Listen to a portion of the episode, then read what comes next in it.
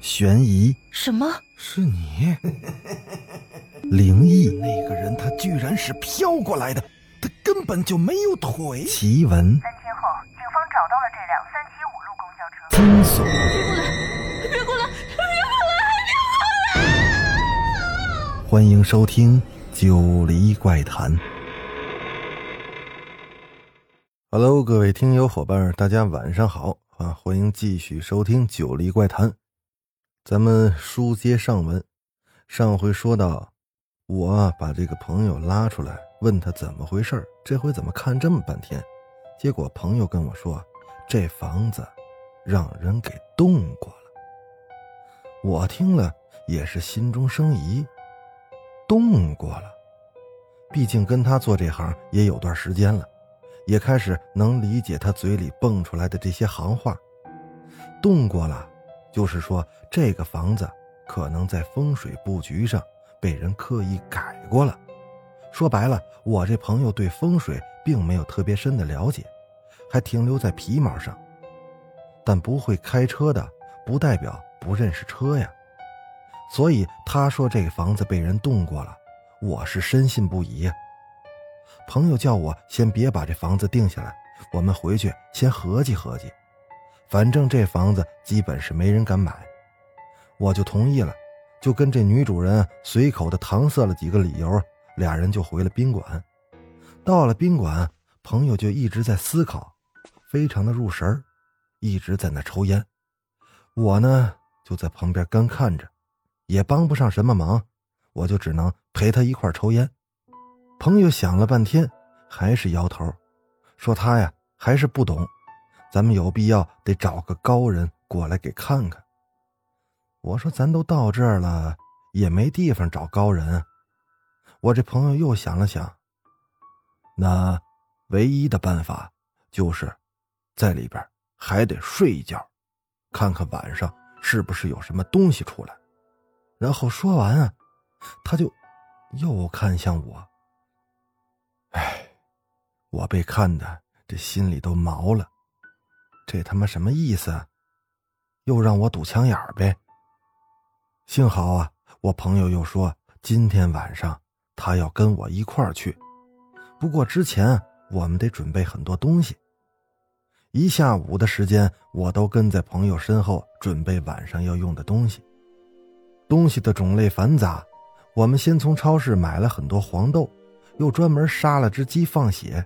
把每一颗黄豆都浸泡过鸡血收好，然后接着除了准备一些香烛、纸钱之类的常用品，说是常用品，其实用到的机会微乎其微，只是为了有备无患。接着朋友又拿了瓶白酒，几种卤味儿，我就一直以为他买这些是要供奉谁呢，结果问起来，朋友却跟我说，这他妈是晚上用来吃的。不然干坐着多无聊啊！最让我意外的是，朋友还去宠物店花了一千多块钱买了一只半大的牧羊犬回来，也用那红绳子给套好了。这让我实在是摸不着头脑。朋友解释的很到位，狗有阴阳眼，晚上有条狗啊，那相当于多个帮手。我想啊，各位有养过狗的听友啊，肯定有这种经历。尤其是晚上出去遛狗的时候，狗经常会对着一片虚无，或者是一片黑暗的地方，一个劲儿的叫，或者是冲没人的地方乱叫。这样是狗能看见脏东西的表现。而有的村子里，通常是一只狗先叫，然后全村的狗就跟着一块叫。据说啊，这就是因为有地府的阴兵啊。压着那冤魂经过，不过目前我也找不到确切的依据，所以啊，姑且就当听个新鲜吧。而黄豆呢，据朋友说，这是明正气的，可以辟邪。鸡血想必就不用多解释了吧？之前的这些准备啊，虽然看似荒谬，但是都是有理有据的。最让我哭笑不得的，是朋友最后的一项准备，是给我们俩人的电话。一人交了五百块钱的话费，这点我是完全就不理解了。朋友也没跟我多解释，就说我们到时候就知道了。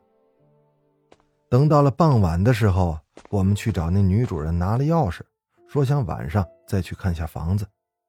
女主人直接就把钥匙给我们了，而且并不想跟来，恐怕她自己也清楚，这样的房子我们也不敢在里面造次。等一切准备停当，我们就牵着狗，背着包，就直接奔了那个宅子了。说实话，我这心里有点没底，但我并不害怕。首先，因为我这个朋友在，并且呢，我们事先是有准备的。其次，这栋楼非常的新，而且基本是住满了人了，所以呢，在里面并不会感觉到阴森恐怖。进了电梯之后啊，直奔二十楼，推门进去，这朋友就开始在房子里布置。我在一边呢，也看不懂，只能是一边抽烟啊，一边在那逗狗。差不多准备了十多分钟吧，朋友连酒菜都给摆好了，我们呢直接就席地而坐了，边吃边等。一切其实都跟我预想的差不多，风平浪静。直到快十点了吧，也没有任何动静。我们俩恐怕喝多了呀，所以都克制点加上晚上其实都吃过饭了，所以那卤味啊基本都喂了狗了。虽然心里也知道，真的会有敲门声来，但等待的心情啊，还是有点不安。那个牧羊犬也是吃多了，没一会儿就找了个角落趴着睡着了。我跟朋友说：“你买这狗啊，纯属是不靠谱。”可朋友摇了摇头，说：“还没到时候呢。”说完呢，他用他的手机就给我拨了过来，让我接了之后呢。把我的手机就放到了男主人自杀的那间卧室里，然后他把他的手机免提打开，放到我们面前的地板上。我这才知道他为什么临来时交了这么多的话费，但是我却不明白他这什么意思。我就问他，朋友这才跟我解释，他这叫双保险，说白了很多事情都是与时俱进的。能发现脏东西的方式也有很多种，不一定非得照着老的套路来。通常电话的电波相对还是比较敏感的，在这么安静的房子里，那稍微有点嘈杂声就能听得见。他说：“如果我们跟这狗啊都没注意到有东西来，我们起码还有一样东西能提醒我们。”我不知道他说的有没有道理啊，但听他这么一说吧，我这注意力啊就全都移动到电话上了。电话很安静，朋友呢也开始不说话了，就对着那发亮的手机呀沉思着。瞬间，这屋子就变得鸦雀无声了。这种感觉可就有点压抑了。我想说话吧，但是。又不敢，只能是不停的在那咽唾沫。又过了一会儿，我就见那睡得好好的牧羊犬，突然就站起来了，歪着头，不知道在那看什么。紧接着呢，敲门声真的想起来了。即便我有心理准备，但还是吓了一跳。我朋友倒是很镇定，用手比划了一下，叫我别说话。那敲门声并没有我想象的那么大，而似乎是很温柔的敲，仿佛敲门的人非常的儒雅。我眼啊紧盯着那只牧羊犬，可这只牧羊犬也并不叫。这下，连我那朋友也是一愣。他低头一看，着实吓了我一跳，因为刚刚的确没注意朋友的手机，不知道什么时候。已经断线了，也就在这个功夫，那牧羊犬忽然就开枪了。我一听，心就凉了半截儿因为这只是一只半大的狗，并没有成年，所以那叫声太稚嫩了。而且最让我心寒的是，那牧羊犬并没有冲着门叫，而是冲着那男主人上吊的那间卧室在叫。朋友见状一拍大腿，他说：“坏了，咱们估计都错了。妈的，每天晚上敲门，不是他想进来，而是他想让人把门打开，让他出去。这里八成是有夹层，这房子他妈的绝对有问题。”我说：“你也别喊了呀，你赶紧说怎么办吧。”这时。纯属已经乱成一锅粥了。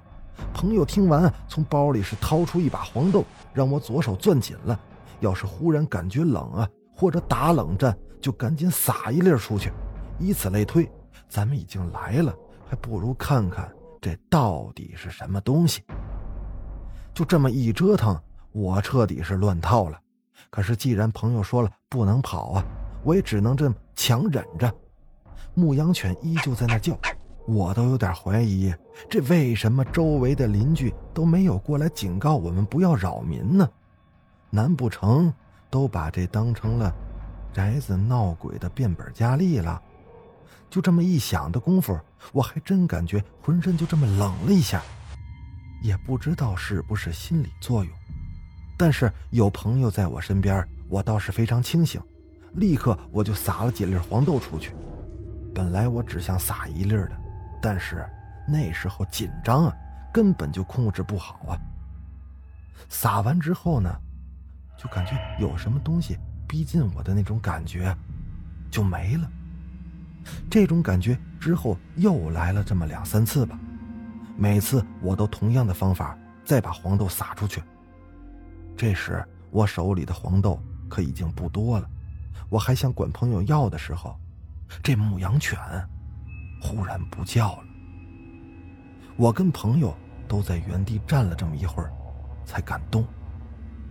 我就问朋友，为什么刚才有东西进来的时候他感觉不到？朋友也表示不知道，恐怕这跟这个宅子的布局有关系。想要弄明白了，我们得把这宅子的装修啊给它弄开，想必就能找到答案了。我们俩平静了这么一会儿，朋友带头去了那个卧室看了看，发现呢这卧室并没有什么变化，我的手机还在原来的位置，只不过已经关机了。我又打开了手机，发现还有不少的电呢。对于脏东西是否能影响我们的电子设备，恐怕都已经在恐怖片见过很多次了。只是我之前从来没在生活中遇见过这种事儿，我也并不能通过这一次就断言是那个东西影响的，因为的确也有可能手机系统出现故障。这里我插一句啊，鬼神啊，对于电子设备，尤其是手机信号的影响，是否是千真万确的，我是并不能肯定的。但我后来曾经去过一条路，在这条路上开车经过的人。但凡只要在通话中，总会有这么十几秒或者几秒的停顿，这是为什么？因为车速不一样，有的人开得慢，那停的时间就长；有的开得快呢，停的时间就短。很多人都有这种经历，却不知道是什么原因。我呀，也没有跟这个通信部门啊征求过到底是什么原因。不过那条路很多人都说。不大干净。行了，咱言归正传。当晚呢，就再没有别的任何事发生了。那个敲门声也在牧羊犬停止了叫声时戛然而止了。我跟朋友待到天亮才回了宾馆。一路上，我俩都在聊着当天晚上的事儿，做着各种的猜测。事实上，也只是朋友不停的猜测，我呢跟着附和。朋友猜想，大概这个房间装修的时候被一个高人做过手脚，所以呢，在男主人死后啊，就一直困在房间里出不去，也不能投胎，并且他总是在他死亡的那个时间点去重复一次死亡的过程。朋友说，这种东西并不太可能害人，只是他每天都觉得自己非常委屈。如果有人住进来，那久而久之，房主。肯定会生病，但至于男主为什么会上吊自杀，这我们可就不得而知了。这也不是我们最好奇的地方，因为我们是奔着这间房子的价值来的。朋友说，以现在的状况，那肯定是解决不了问题，除非我们把房子买下来，把现在那些墙纸和装修的那些东西全都砸了，这才能找到答案。其实我还真的有兴趣把这房子买下来，只是现在看来有点风险。因为即便把房子买下来，很多事儿也可能解决不了。不过呢，我也赞成朋友买下来的建议，毕竟我也好奇呀。就这么着啊，我俩合计了一下，觉得可以再跟那个女主人谈谈价，如果这价能压下来呢，就买。这折腾了一晚上。我们是直接睡到了下午，然后找到了女主人，我又费了好些口舌，总算是压到了一个理想的价位上。就这么签完合同，我跟朋友就接着回宾馆休息了。我俩决定等到第二天，叫上一群工人来，把那房子弄得面目全非一下。第二天，朋友先是把狗折价又卖回了宠物店，然后就拉了四个工人。过去干活，朋友单刀直入，进去就拆了那房子的木门，大刀阔斧的这么一劈呀，结果发现，果然是有蹊跷。那木门应该是特殊定制的，在木板中间夹着一层东西，我用手摸了一下，还不是很硬，还有点质感。朋友把那东西放到鼻子底下闻了半天。又端详了一下，告诉我，这大概是用朱砂、驴胶、木屑，还有一些不知名的东西混合到一起做的。如果他没猜错的话，这个木屑肯定是用了很多年的那车轱辘上的木头搅碎的弄成的。这么做辟邪是其一，最重要的是可以保夫妻和睦。要是以现在的情形看，恐怕这门的改造。应该就是他们夫妻二人其中一个人做的，没想到弄巧成拙了，把这男主人给困到这个宅子里了。而我们把这墙纸和吊顶也依次的砸开，倒没发现什么新鲜东西。最后呢，我这朋友就说让门窗大开着，放风几天，说应该那男主就能自行离开了。虽然朋友说没事了，但我这心里啊。还一直记挂着那个男主人，你说这好端端的就轻生了，这还真是个谜团儿朋友则说呢，很多事儿都有他的定数。他大胆的假设一下，如果那晚他没有失手把小偷吓得给掉下去，也许小偷就是来他们家行窃，并且把他们家全杀了。在命理上来说呢，一物一事一行。都是有它一定的原因道理的，也许这就是冥冥之中男主人的选择。换句话说，也可能是置人于死之后啊，那心里受到了非常大的影响，久而久之呢，抑郁成疾，产生了厌世的情绪。但他选择在大年三十这天，恐怕真是个错误。鞭炮是辟邪的。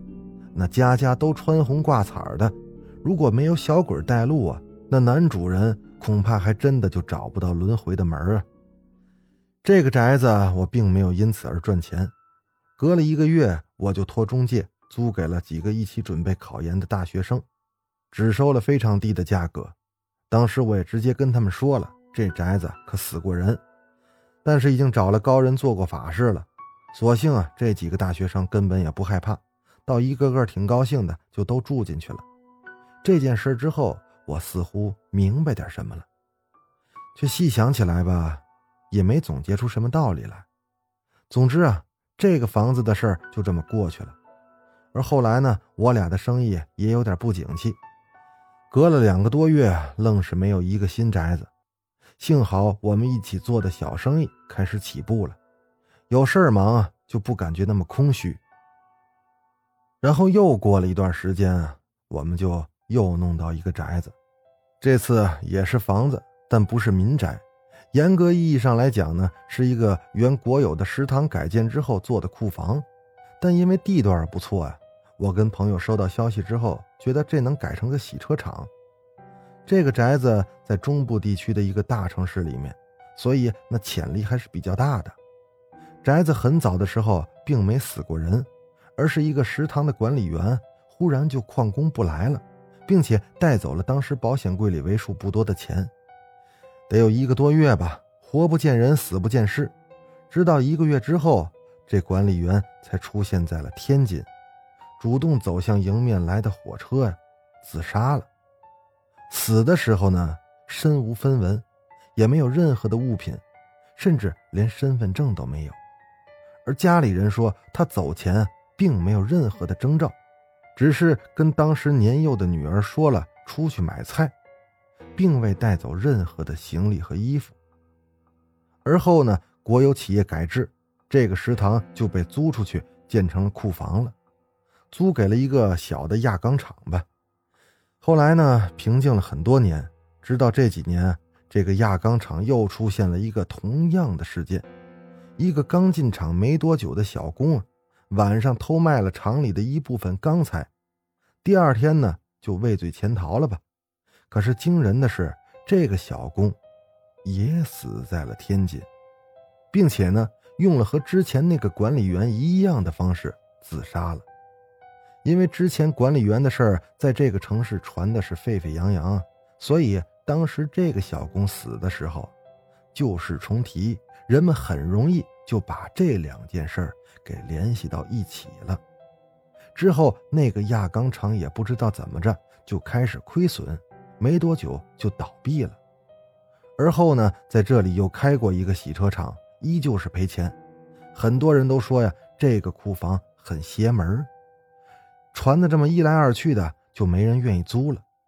一个商铺赔钱的原因有太多种了，经营不善，商业竞争。对吧？等等等等，甚至还包括什么风水玄学，反正啊，原因多了去了。如果说一个商铺赔钱啊，相比较来说，是因为有脏东西作祟的几率，那是微乎其微的。首先呢，脏东西很少会断财，因为钱财对于他们来说没有什么直接的利益关系。当然，这不排除一些已故的守财奴。我之前就听说过这么一个传言。说一个守财奴非常抠门，一毛不拔。突然有一天呢，心脏病发作去世了。然后他的儿女就要分家产，可怎么都找不到他本该有的那个存折。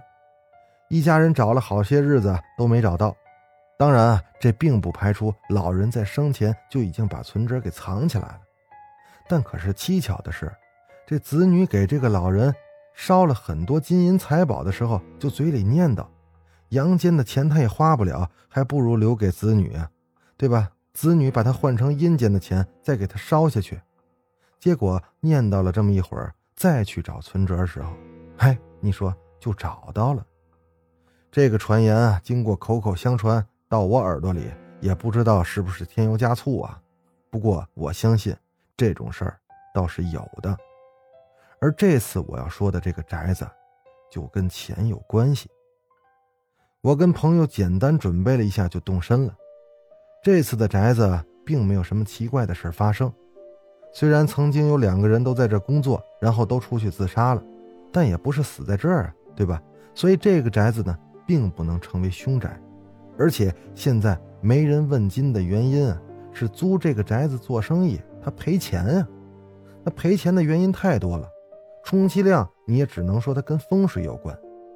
我跟朋友合计了一下，说不定我们买下来，用我们的方式冲冲喜，再找个不信邪的老板给租下来，那中间起码还能赚个差价呢。到达当地的时候啊，正好是早上，我们就让中介带我们去看了这个宅子的产权人，简单的交涉了一下，对方就开了个价。我一听呢，就觉得有点高，我并没想到他会开这么高的价，所以我就有些犹豫了。我那个朋友呢，倒是希望先去看看宅子，再做打算。所以啊，我们这一行人上午就直接去看房了。这宅子也不小，那前前后后加起来得有五百多平吧。只是里面是什么都没有，进去特别的空旷。跟着朋友吧，像模像样的转了一圈，朋友冲我点了点头，意思是这里挺干净的。经历了这么多次，我也能稍微有点感觉。通常有问题的宅子进去之后就很压抑，说不上哪不舒服。但进了这个宅子，并没有这种感觉。虽然现在对这个宅子很有兴趣，但我只能是默不作声的假装思考。目的是什么呢？那就是为了压价。这产权人啊是个四十多岁的男人，倒也不是很着急。他呢也没有降价的意思，我就跟朋友说：“不行，咱先回去考虑一下，晚点我们再给你答复。”这次我们也没找借口，的确就是得考虑，起码我俩得交换一下意见。回到宾馆呢，朋友就拿计算器算了笔账，按照当时啊这地点的门市房的价格来看，我们用产权人开出的价格买下来，其实还是挺赚的。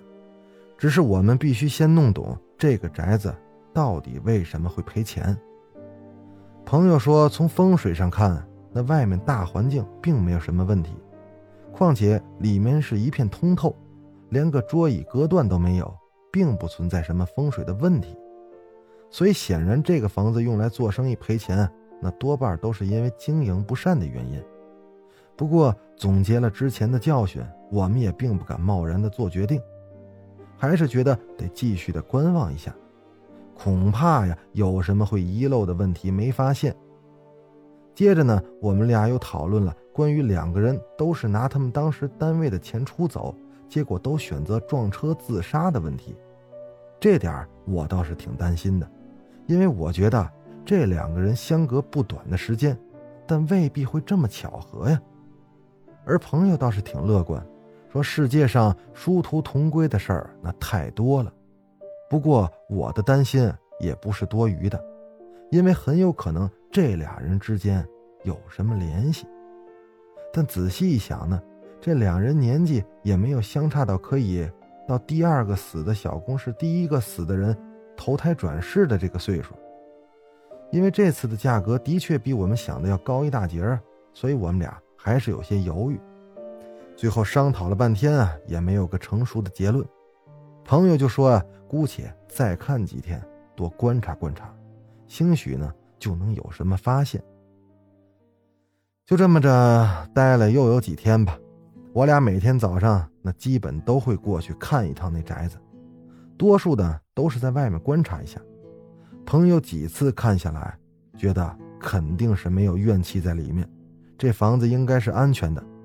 然而，就正当我们准备下决心买这个宅子的时候，反而让我们真正发现，这个宅子还真他妈有奇怪的地方。好了，今儿啊，咱们就讲到这儿。今天讲的时间有点长啊，不知道大家听得过瘾吗？啊啊，我是主播九黎香柳，那咱们明天再接着给大家讲。